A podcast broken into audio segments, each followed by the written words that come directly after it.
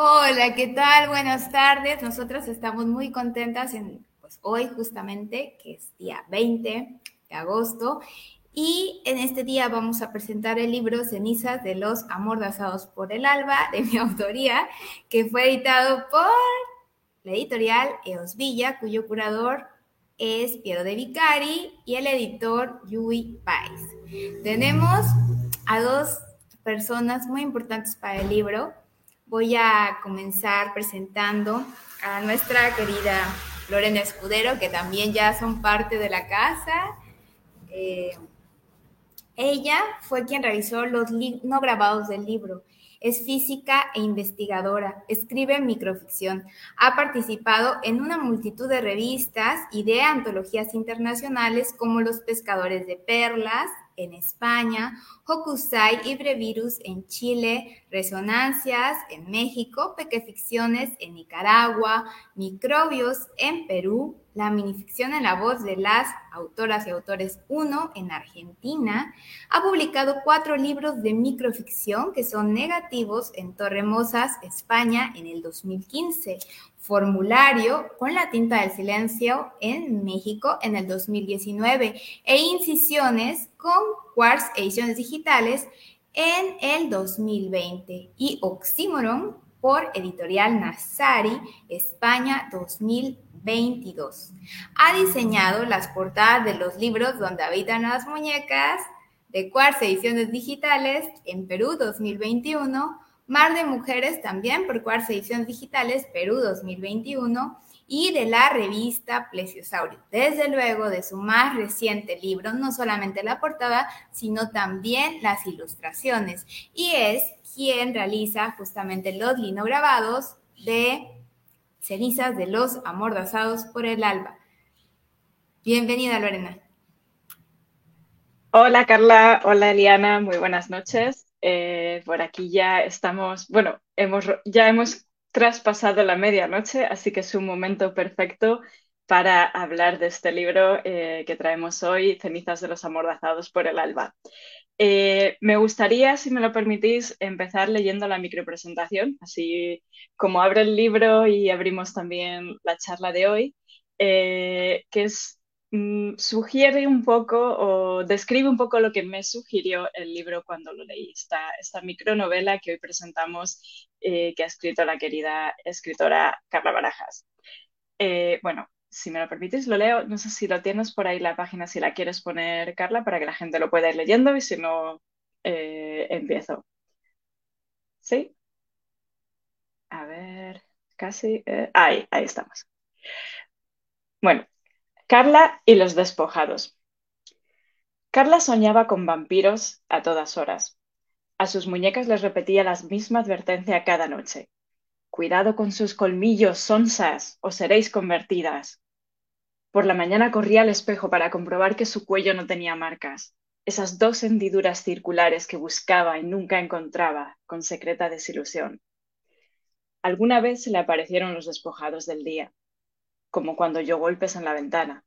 Se levantó, corrió las cortinas y no se asustó. Se quedó observando a la criatura perversa, una suerte de hipnosis surgió entre ambos. Ninguno parpadeó ni se separó del cristal durante horas. Hasta el amanecer, cuando Carla pudo ver un resto de humanidad, de ira y de soledad en el rostro de aquel ser, antes de convertirse en fogata su piel. Leyó todos los tratados, todas las ficciones, cualquier cosa que hablara de ellos. Sigue haciéndolo.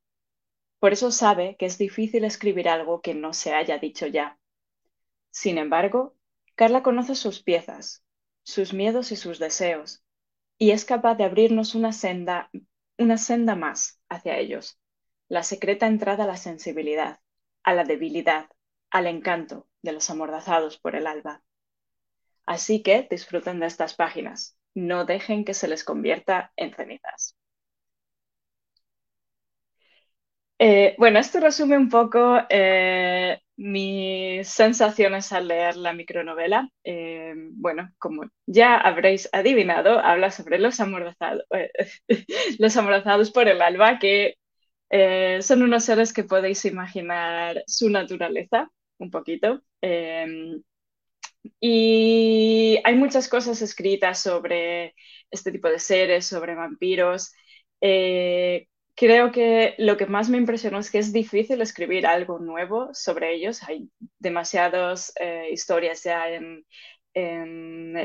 textos escritos, en películas, en, toda nuestra cultura, eh, pero la visión que este libro da va un poco más allá de, lo que es...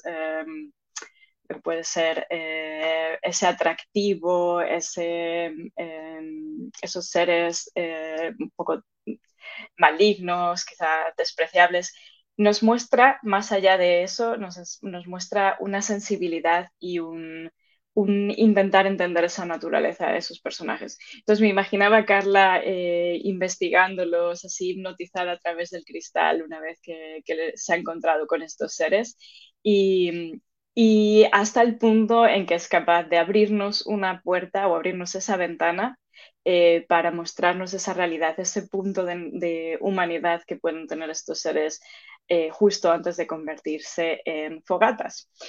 Y las fogatas es una, idea que se me quedó clavada leyéndolo y creo que hay una de las historias que habla de, un, como de una hoguera.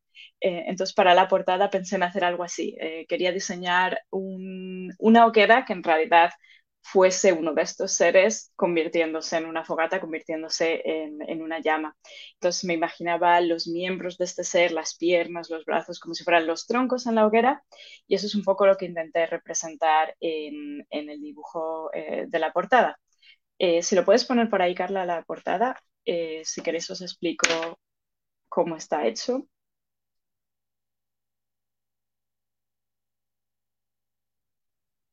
Sí, ese que es el mismo. Sí, bueno. Eh, como decía Carla al principio, es un lino grabado. Eh, se, consiste en tallar o grabar una eh, placa de linóleo, así como esta de aquí.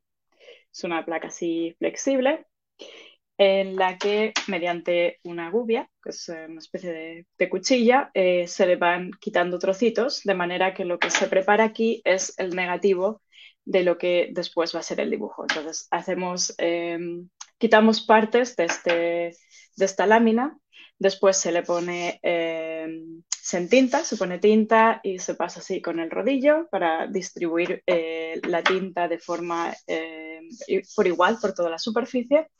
Eh, se pone el papel y eh, lo que queda es el negativo, como digo, de, de lo, que hemos, de lo que hemos grabado en la lámina. En el caso de la portada, en realidad eh, es un tipo especial de lino grabado porque no se hace eh, grabando, sino que se hace cortando. se llama grabado en puzzle. Entonces lo que se hace es esta placa se divide en secciones y cada una se pinta de un color. Entonces, por ejemplo, esta, esta os voy a enseñar las piezas del grabado de la portada del libro de Carla. Esta es la parte de atrás. Eh, que es el, bueno, ahora cuando lo vuelva a poner Carla lo veis, esta es la parte del fondo, que es la noche oscura, las llamas que van en rojo, ahí lo tenéis, lo vais viendo cómo se va superponiendo. Luego tenemos la llama, eh, la parte amarilla, la parte del, fuego. Tenemos la persona que intentaba hacer eh, algo con los miembros que sugiriera unos troncos y la parte del centro. Entonces, cada una de estas partes se pinta de un color diferente. Esta, por ejemplo, veis que tiene un tono así como amarillito. Esto es porque se ha pintado con dorado, que es el color que veis ahí. La parte, por ejemplo, del nombre es negra, porque es, bueno, es medio gris, porque se ha pintado de negro. Después, al lavarse, se ha quedado gris. Y esta parte es así como rosita, porque ha tenido el color rojo eh, y después se ha lavado. Y lo que se hace es eh, insertar unas piezas con otras para montar el puzzle.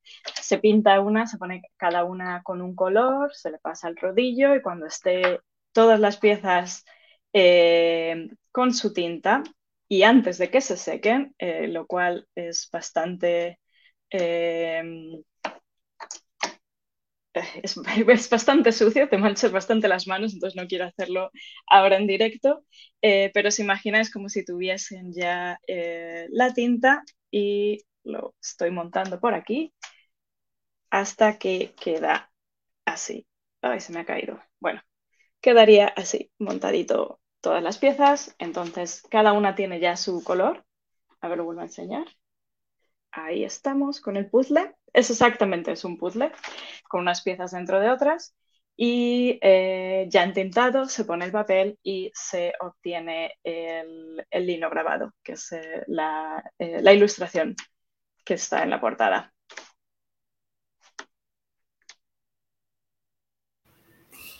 todo hecho a mano con eh, los dedos manchados de tinta y con mucho cuidado de no manchar cada pieza de otro color. Oye, ¿qué es lo que dice Jorge? Un proceso artesanal muy lindo e interesante. Y te manda, bueno, manda aplausos Ronnie Vázquez Guevara, Amalia Cordero dice que qué bueno que se pudo conectar porque ellos tienen también apagones ahorita. Jorge Barriga, felicidades Carlita. Y pues Muchas gracias, amiga. Es un trabajo que me ilusiona mucho. En cuanto le dije a Lorena, oye, Lorena, ¿qué se te ocurre? Ella empezó a aprender fogatas por todo el libro y bueno, mi agradecimiento por eso y por el acompañamiento también en este proceso. Y otra persona que nos ha acompañado es Eliana Sosa Martínez, pues ella es una amiga muy querida. Es comunicadora, escritora y gestora cultural. Publicó el libro Seres sin sombra, segunda edición 2020 de la editorial Electrodependiente en Bolivia. Encuentros y desencuentros en el 2019 también en Bolivia. Monstruos del Abismo, microficción 2020, editorial Belatacú en Bolivia.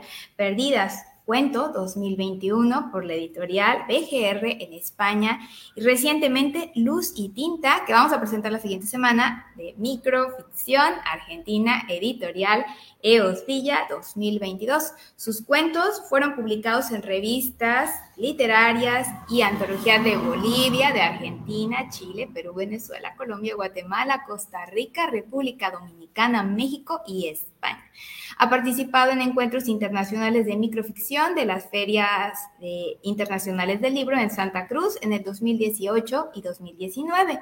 En los años 2020 y 2021 ha sido coorganizadora junto a Homero Carvalho Oliva de los encuentros internacionales de microficción para la Feria del Libro de Santa Cruz. En el 2020 fue elegida como editora y coordinadora del concurso abierto de minificción en Sucre Micro Memorias de la Tormenta organizadas por el Gobierno Autónomo Municipal de Sucre.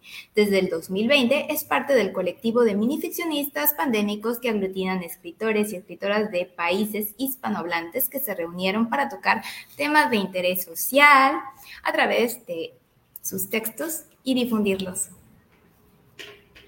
Tienes el micrófono, amiga.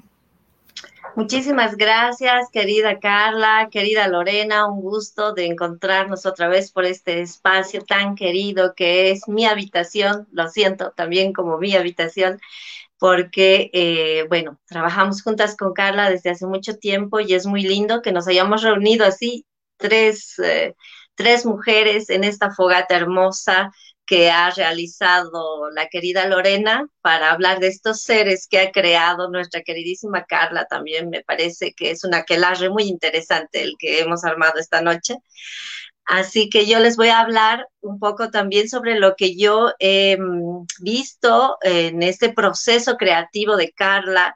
Te agradezco, Carla, que me hayas dejado ser partícipe de este proceso creativo desde casi, casi la idea hasta irla plasmando en los diferentes textos que has escrito para construir este hermoso libro, ¿no? Yo he mm, titulado a esa mi eh, presentación San Cayetano entre la leyenda y universo. Cenizas de los amordazados por el alba de la autora chiapaneca Carla Gabriela Barajas es una micronovela que a partir de brevísimas historias nos cuenta sobre la vida de varias familias que son tocadas por uno de los mitos más importantes en el mundo, un vampiro, que convierte a un par de mineros en seres semejantes a él. Pero uno, el más joven, no quiere quedarse en la oscuridad de los socavones sino salir y con esa decisión cambia el rumbo de su existencia y la de todo el pueblo de San Cayetano. En las páginas de este libro, publicado por la editorial Leos Villa de Argentina como parte de la colección Literatura de las Américas, curado por Piero de Vicari, los lectores encontrarán un universo completo en el que diferentes personajes conviven orillados a situaciones extremas por la irrupción de lo sobrenatural en su vida cotidiana. San Cayetano puede ser cualquier pueblo en Latinoamérica, igual que Macondo de García Márquez o Comala de Juan Rulfo. Los tres son universos que, que existen más allá de los libros. Minificción tras minificción, Barajas va desgranando historias de la desaparición de personas, como es el caso de los Morales y los Espinosa.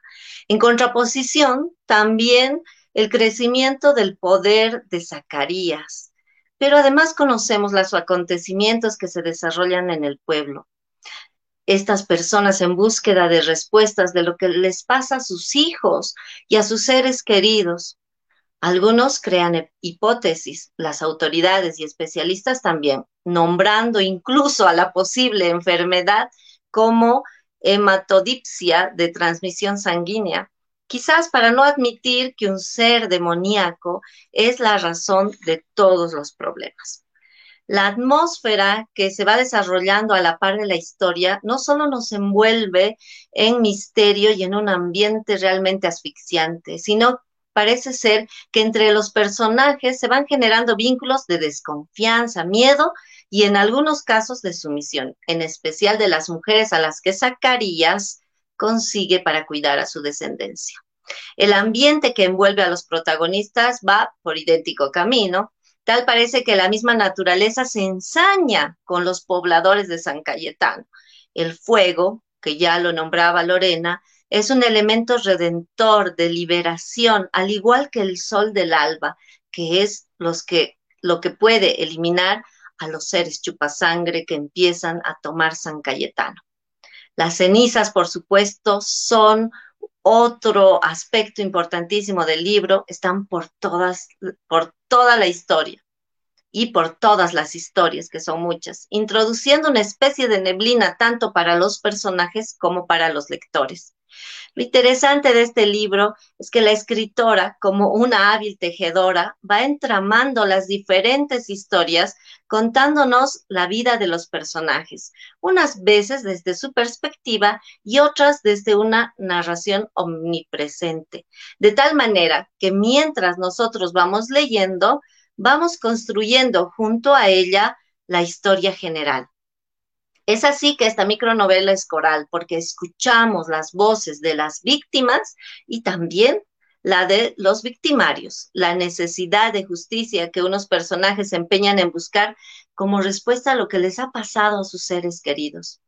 Por otro lado, también conocemos los pormenores de Zacarías y su familia, quienes a pesar del poder y la inmortalidad no llegan a conseguir la ansiada felicidad por la que la por lo que esta búsqueda tan humana de la felicidad y del amor está en quienes no, no son humanos.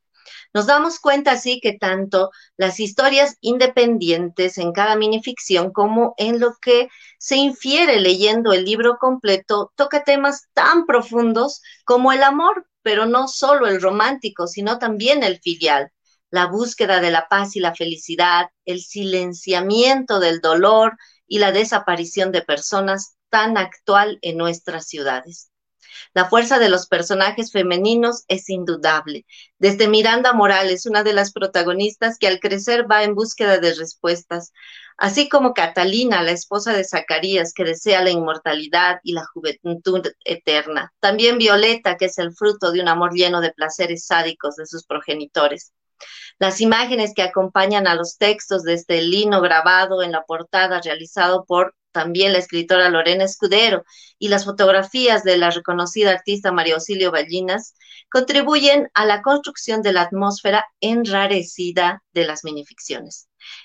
Por tanto, el lector podrá disfrutar individualmente cada minificción y si es más atrevido, al finalizar sus páginas terminará leyendo una historia de horror entremezclada con un thriller policial que ya se va armando en la segunda parte del libro. Por lo que les invito a disfrutar de inicio a fin esta micronovela que los adentrará al universo de San Cayetano y podrán vivir junto a sus pobladores de una oscura leyenda. Muchísimas gracias, querida Carlita. Este ha sido uh, un pedacito de todas las emociones que me ha hecho sentir tu libro al leerlo. Bueno, pues a mí me emocionan más ustedes dos al escucharlas. Me hace muy feliz, realmente creo que siempre tiene que haber una construcción, bueno, la que uno se propone, pero también la que el lector, lectora, amigas, escritoras, eh, pues llegan a tener del trabajo y a veces se encuentran quizás mucho más de lo que uno podría imaginar en ese lugar, en ese San Cayetano. Y bueno, Lorena y Eliana me querían hacer unas preguntas antes de pasar. Ay, miren qué bonito. Antes les vamos a mandar saludos a Felicidades, querida Carla Gabriela Baraja Ramos. Saludos y abrazos a las tres. Muchos abrazos. Eh, sí, Eliana. Lorena, tú, tú estabas con... Bueno, yo quería preguntarte eh, si nos podrías contar un poco cómo ha sido el proceso de escribir la micronovela, porque creo que es muy diferente eh, el proceso y, cómo pensar cada historia cuando tienes en mente una historia más larga para, para pasar de lo que sería una colección de eh, ficciones, pasar a hacer una micronovela. Eh, ¿Cómo ha sido el proceso? ¿Qué cambios has visto con respecto a cosas que has escrito antes? Cuéntanos un poco el, proceso. Sí, fue bien difícil precisamente porque mi mente la tengo ya como que estructurada para crear micros. Y aunque los voy entrelazando porque era algo que les voy a contar, Cuando inicié eh, mi escritura, o no, mucho antes de, iniciar, dije, todo lo que vaya a escribir voy a ir dejando como esas pistas en cada trabajo, ¿no? Entonces, en el tema de los vampiros, por ejemplo, ya había empezado en Esta es mi naturaleza, ya había dejado otras, incluso en el de los bichos ya hay por ahí, ¿no? Estas señales, esto, esta guía. Y luego me prometí hacer una micronovela a partir de, octubre. Entonces ya tenía armado como este mundo, esta atmósfera, los personajes, pero faltaba esa estructura que fue muy, eso fue lo más difícil, conseguir que tuviera una secuencia lógica, por eso digo que son, son partícipes, porque a veces eh, le decía, oye, Eliana, mira, ando perdida, aquí siento que, que, esta parte no remite a la que sigue, ¿no? Entonces, pues ella muy hábilmente decía, no tienes que estructurarlo bien, tienes que hacer tu propio, tu como tu maqueta antes de, de iniciar, revísalo otra vez y allí va a llevar la revisión para que pudiera tener este paso que quería de llegar a la fantasía, de, la fantasía al thriller, ir metiendo poco a poco, contando desde la cómo es que inicia este virus, porque no, no quiero spoilear, por eso me está costando, sí, cómo, cómo, no spoilear nada, ¿no? Este, pero cómo va a llegar este cambio al pueblo, cómo se va a consolidar una familia y qué consecuencias va a traer para el mismo. Y finalmente darle un cierre a cada uno de estas eh, ramificaciones que va a tener la historia, que no va a ser solo una, sino que van a ser pues muchas más, ¿no? Que sería justo una característica de la novela. Y creo que eso ha sido lo más complejo, lograrlo, que tenga un sentido al final y darles ese cierre a cada uno que se merece, ¿no? De lo que se, lo que abrí por acá tiene que cerrar y en qué punto tiene que cerrar, ¿por qué?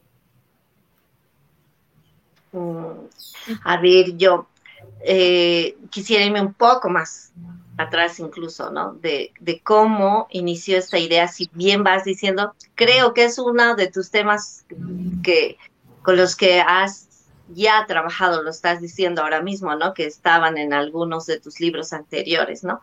Pero ¿qué es lo que te anima? Eh, ya lo decía Lorena también, o sea, es un tema que ha sido tocado infinidad de veces, de muchas formas también, pero ¿cómo armas en tu cabeza la idea de que se trate sobre los vampiros y que tenga todas estas otras aristas, incluso sociales, ¿no? De clase, ¿Qué es, eh, te, inspiró tal vez algo que viste, algo que leíste? ¿De dónde nace esa idea de armar esta historia sobre vampiros, pero que es tan latinoamericana al mismo tiempo? A mí me parece muy latinoamericana, no puedo decir solo mexicana, tal vez sí, obviamente te pasaste en, lo, México, pero que, que la puedes, me parece que como decía en mi presentación, San Cayetano puede ser cualquier pueblo de Latinoamérica. O sea, ¿qué te llevó a eso? Ay, bueno, yo de chiquita, ya desde niña me gustaban las películas de vampiros, ¿no? Pero estaban justamente, muchas eran mexicanas, otras eran extranjeras. Yo creo que todos vimos entrevista con el vampiro.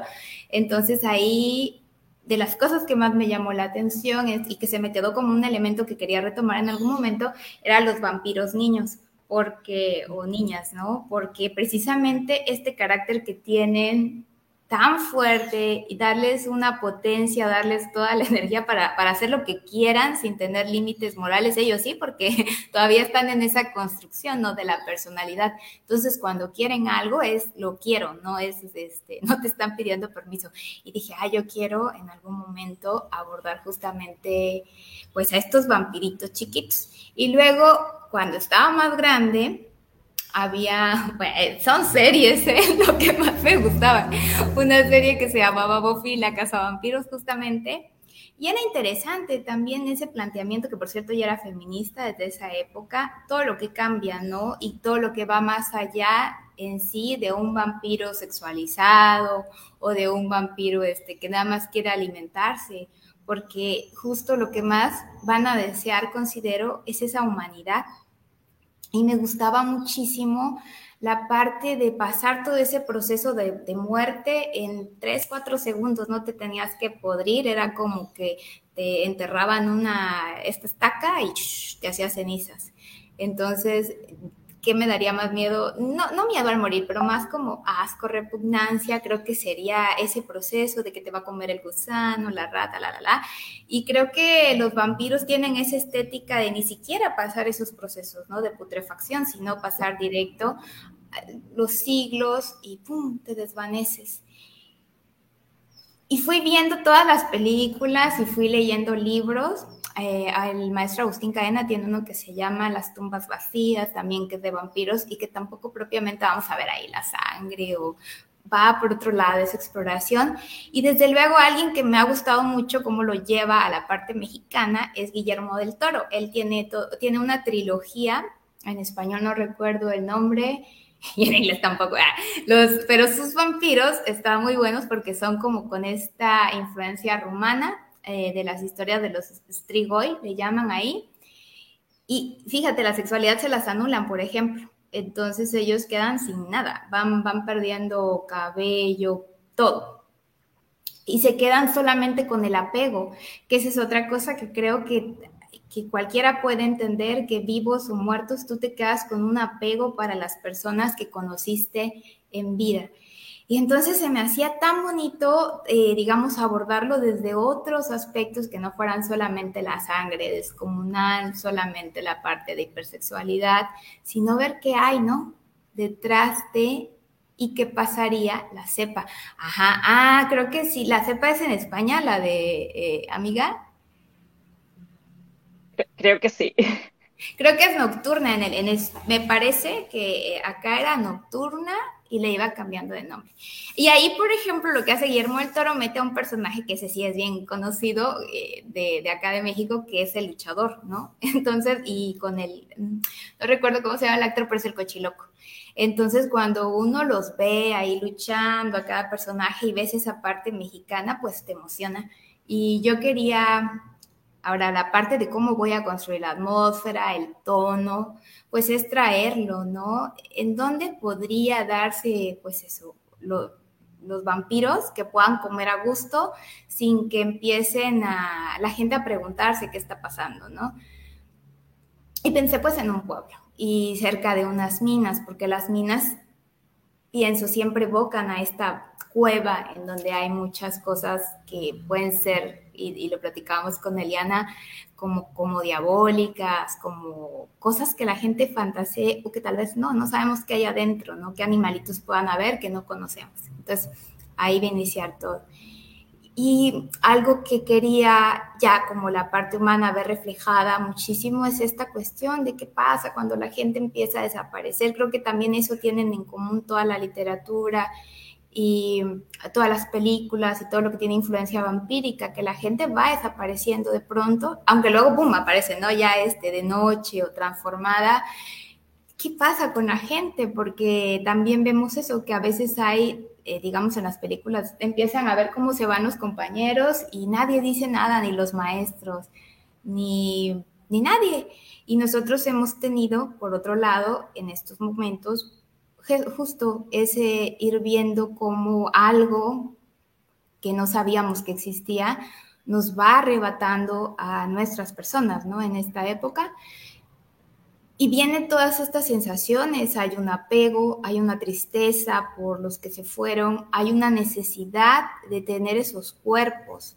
Y esa necesidad también eh, la hemos sentido mucho, creo que toda América Latina, en muchos países, justo con las desapariciones, además eh, de COVID y demás, ¿no? Pero a veces sabes dónde están y otras no. Y también cuando no sabes dónde están, quién se mueve para buscarlos, ¿no? ¿Quiénes son los que realmente encuentran a esas personas? Y nos damos cuenta que lo único que hace que se encuentren a veces es que sea eso, el apego que tuviste. Si eres un policía, pues vas, buscas y encuentras seis cuerpos de pronto este, en ese recorrido por tu persona, no tanto por las otras personas. Eso es lo que hemos visto al menos acá, ¿no?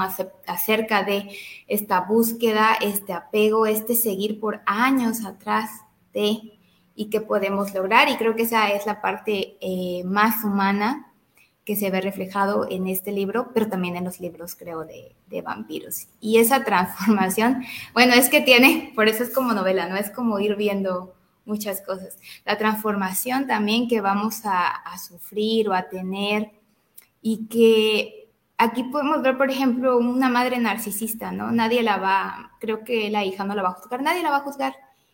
Y eso podría pasar, alguien que sea, que dañe continuamente, pero ese apego también te va a mantener ahí, en ese amor filial que decía Eliana, está ese amor romántico también que tanto nos daña.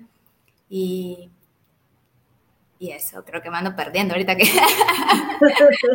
no, no, está muy bien, está muy bien porque nos has dado un panorama así me emocioné. amplio, sin spoilear, ¿no? Sin spoilear la historia en general. Está súper genial. Gracias, gracias, Carlita.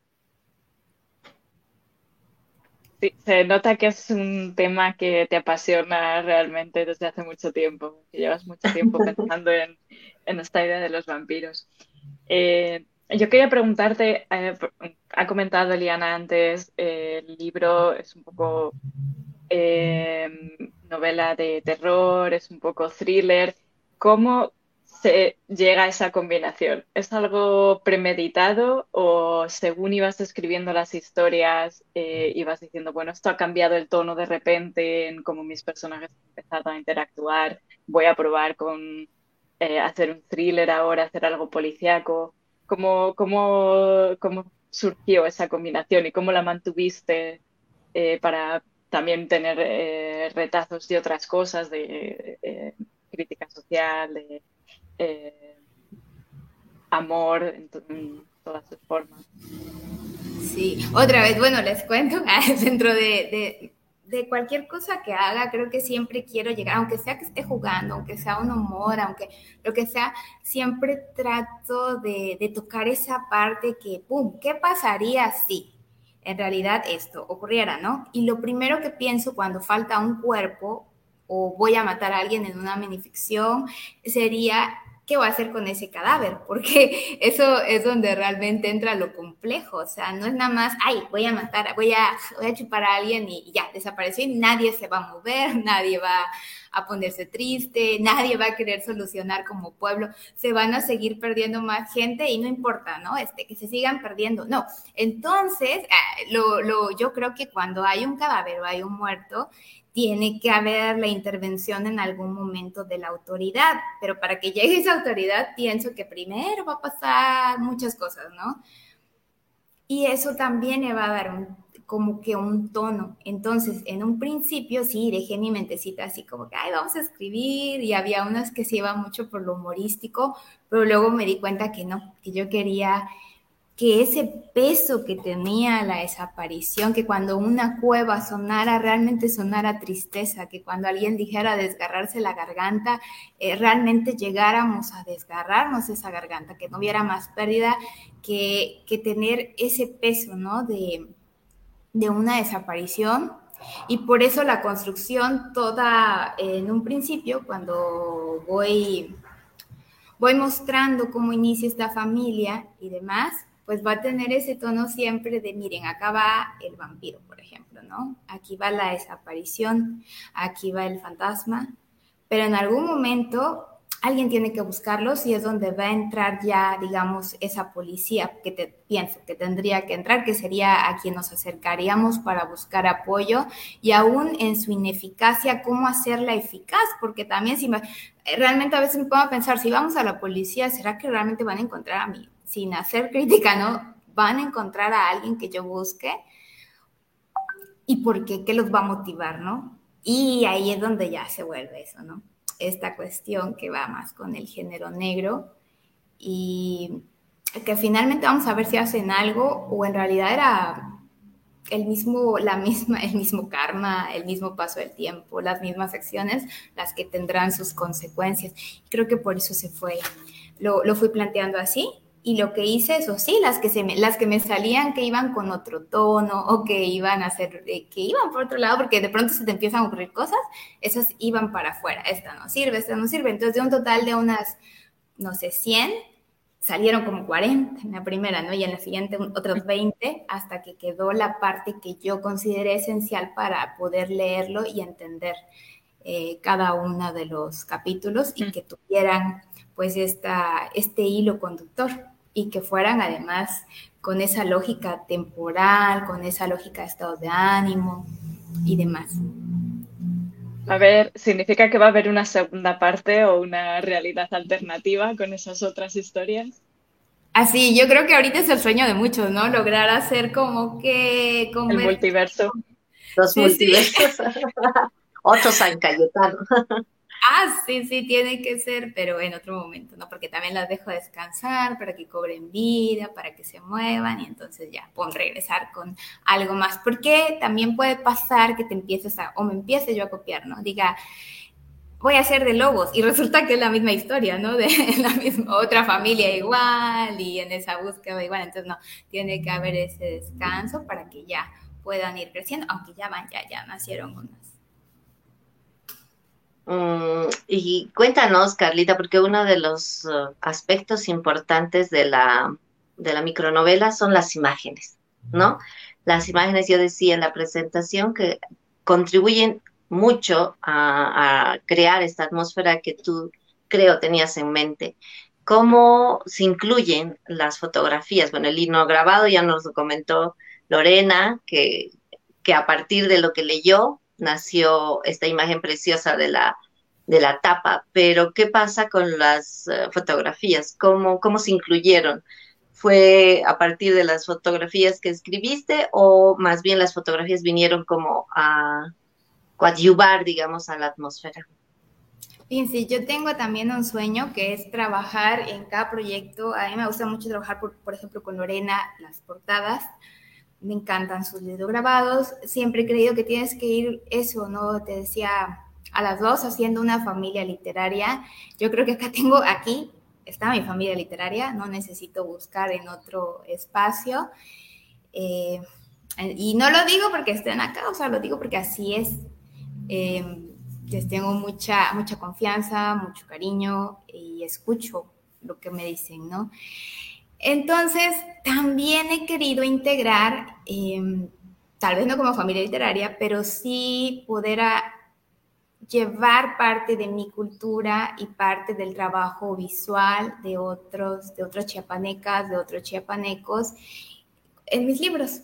Entonces, em, a mí respeto mucho a la maestra María Auxilio. Ahora la voy a pasar a presentar una vez que lo que cuente y vamos a escucharla admiro mucho el trabajo que tiene, es una persona que ha tenido un gran aporte eh, con su trabajo fotográfico para Chiapas. Y pues la visité, platicamos, conocí la parte eh, visual que ella trabaja, dialogando acerca de cenizas de los amordosados por el alba, nos dimos cuenta que podíamos justamente trabajar con material que ya tiene, que ha ido recopilando a lo largo de su vida, que es el trabajo de Morte, que son, se ha ido a visitar todas las tumbas viaja a algún país, va y le toma fotografías y el trabajo de corazoncitos que fue diseñado para pues justamente dar otra mirada, espero decirlo bien, y si no, pues hay que me corrija, acerca de la obra de Jaime Sabines. Entonces, a mí me impactó Corazoncitos. En cuanto lo vi, yo dije, estas dos son parte del libro, pareciera que fueron hechas para él. Influyó mucho, ¿por qué?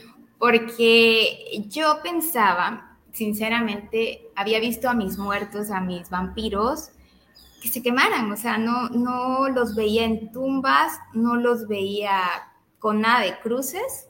Entonces, al ver las cruces, ahí caigo en cuenta, no, claro, pues son un elemento que tiene sí o sí que estar dentro de este mundo de vampiros. Y entonces ahí cambió un poco la historia, porque justamente creé, creé una serie de minificciones o microrelatos dentro de, de estos capítulos para acompañar, o sea, me evocó su trabajo creativo para acompañar a estas fotografías de la maestra María Auxilio, como son el hecho, vamos a ver algunos tantito. Miren, a esta es la maravillosa obra de Lorena, los grabados, pero conforme vamos avanzando, vamos a encontrar, por ejemplo, esta fotografía. Yo decía, no, esta es parte porque se me hacía como las cenizas y veo picos por esta, que ella me dijo, no, no son picos, Carla, pero yo claramente veo picos, vemos ese retrato, ese cariño, ¿no? Hacia los muertos. Y ni siquiera era, era mi país, era en Delhi, creo este ángel también, o sea, si uno le hace la lectura, ella le preguntaba porque también tiene mucho conocimiento editorial, entonces este color cree que corresponde pues a toda, a toda la tonalidad que tiene la, el trabajo, la obra, y ella decía que sí, iba también pues dando este, este recorrido visual, estas cruces, por ejemplo, a ver, son de Timor-Leste, y ella viajó en el 2011, entonces toma las fotografías. Esta se me hizo bellísima, la imagen, y entonces yo iba escogiendo de su catálogo de fotografías aquellas que correspondían y fue muy generosa al compartirlas. Ahorita les voy a contar más de ella.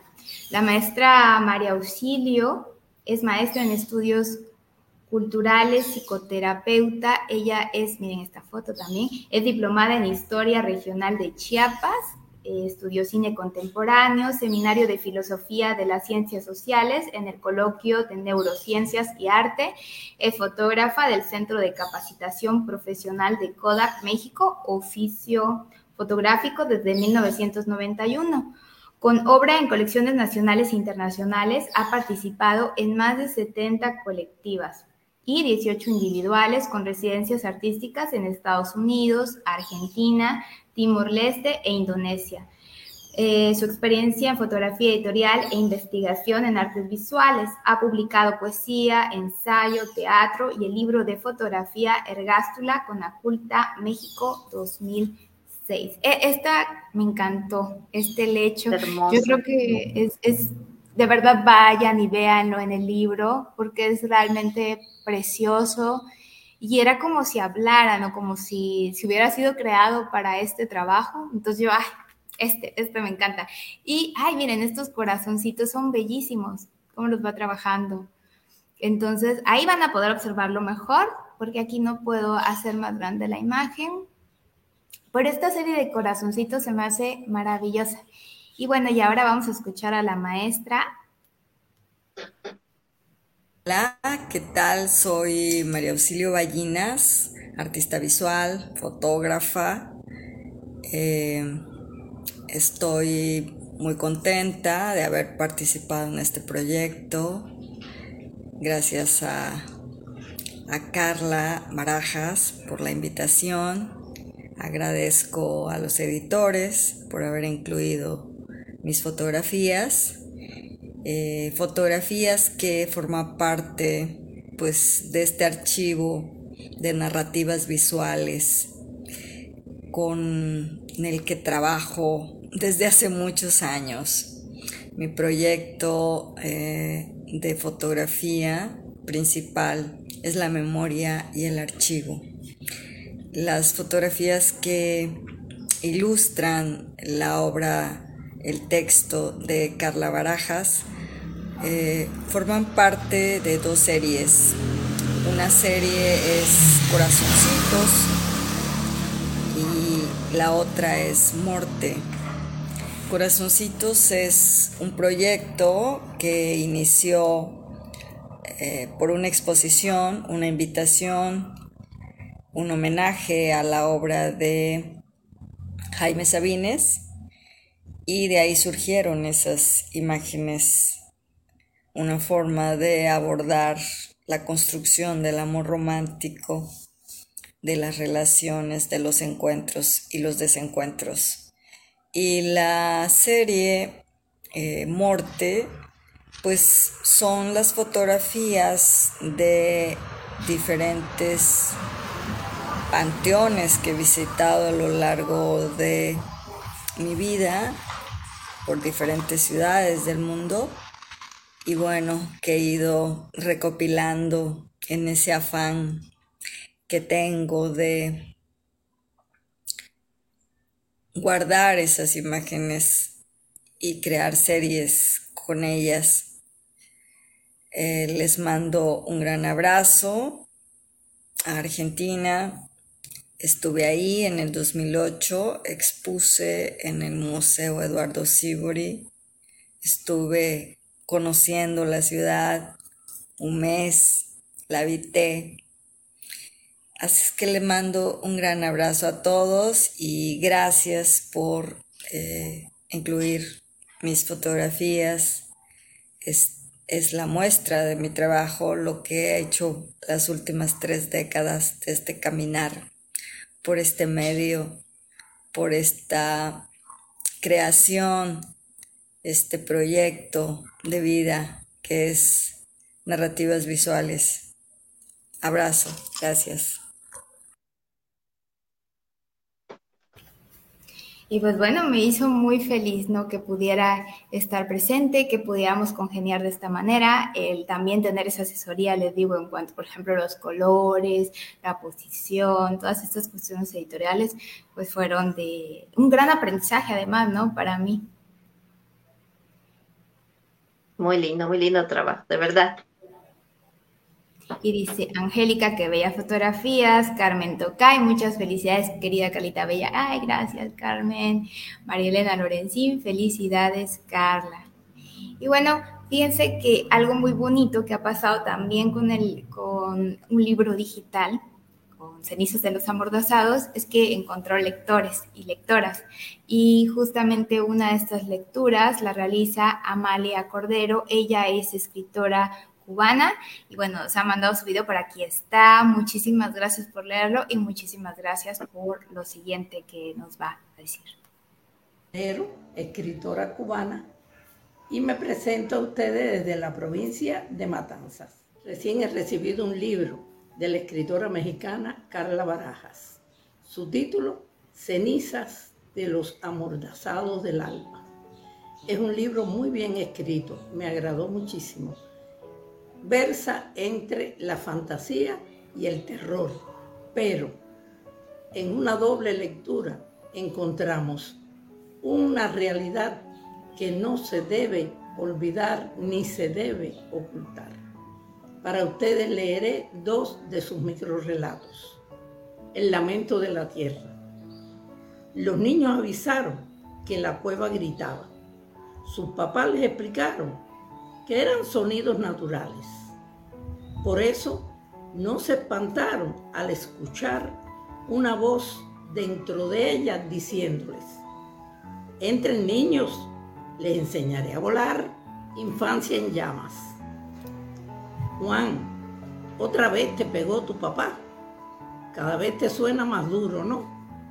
Tienes manchas de sangre en la playera y en el cuello. Vamos a mi casa y te presto ropa, ofreció Rojas. La luz del amanecer iluminó el rostro pálido y desnutrido de Juan, mismo que se enrojeció y del cual salió lumbre. El cuerpo entero se llenó de fuego. Al ver al amigo quemarse, Rojas buscó ayuda. Cuando la mamá de Juan llegó al parque, el hijo era una flama a punto de extinguirse. Solamente quedaron cenizas. La madre de Juan negó que el incendiado fuera suyo. Además, sepultó la historia creyendo al marido responsable porque la noche anterior golpeó a su vástago y el desamparado huyó de casa. La mamá de Rojas enterró el testimonio para evitarse problemas. Los restos quedaron en la fosa común del olvido.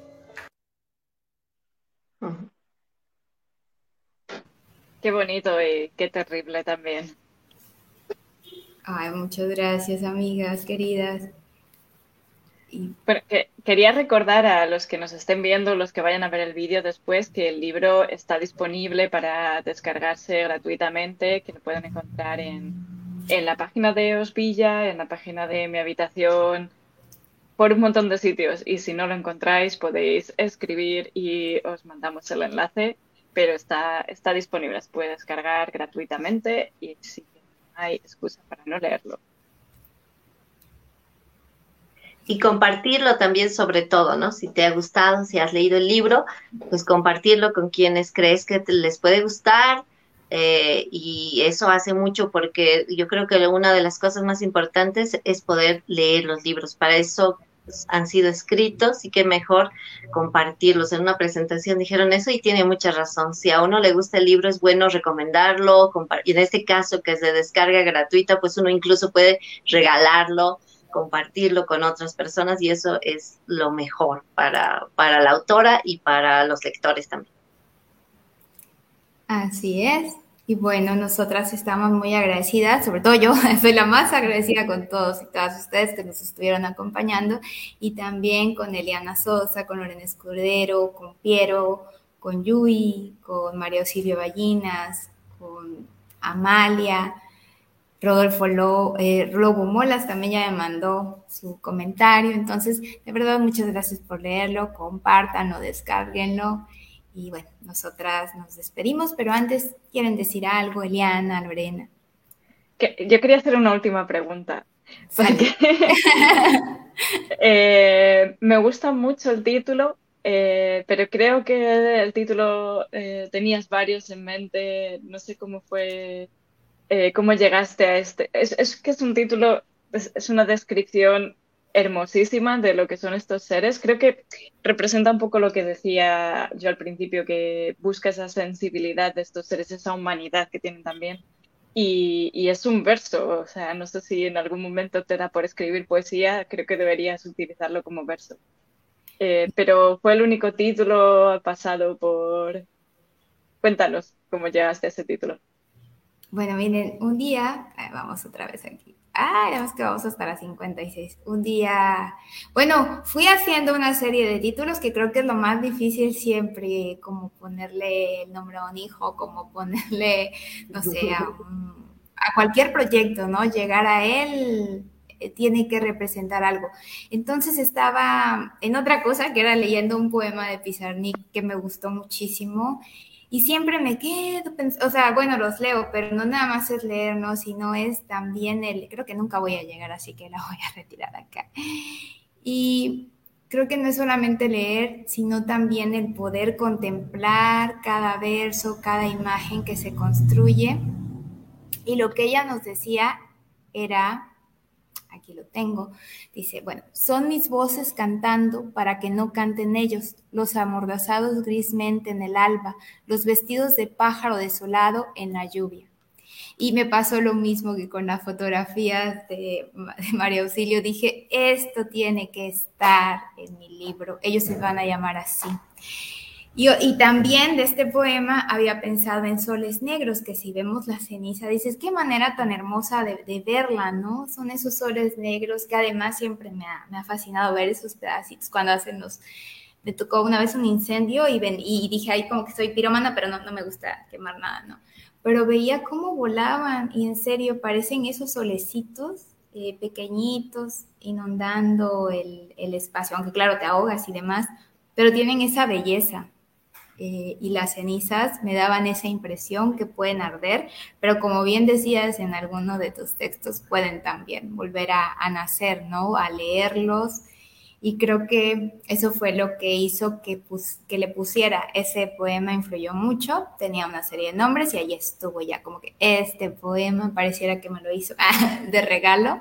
Y para una colección de libros dije le voy a poner Soles Negros, ¿no? Porque es otro de los que tenía que también se me hace bellísimo y que también hace a partir de, de un poema precioso. Bueno, a mí me, me yo, yo solito no, hay precioso, pero sí. No, no, pero es, es un bello título.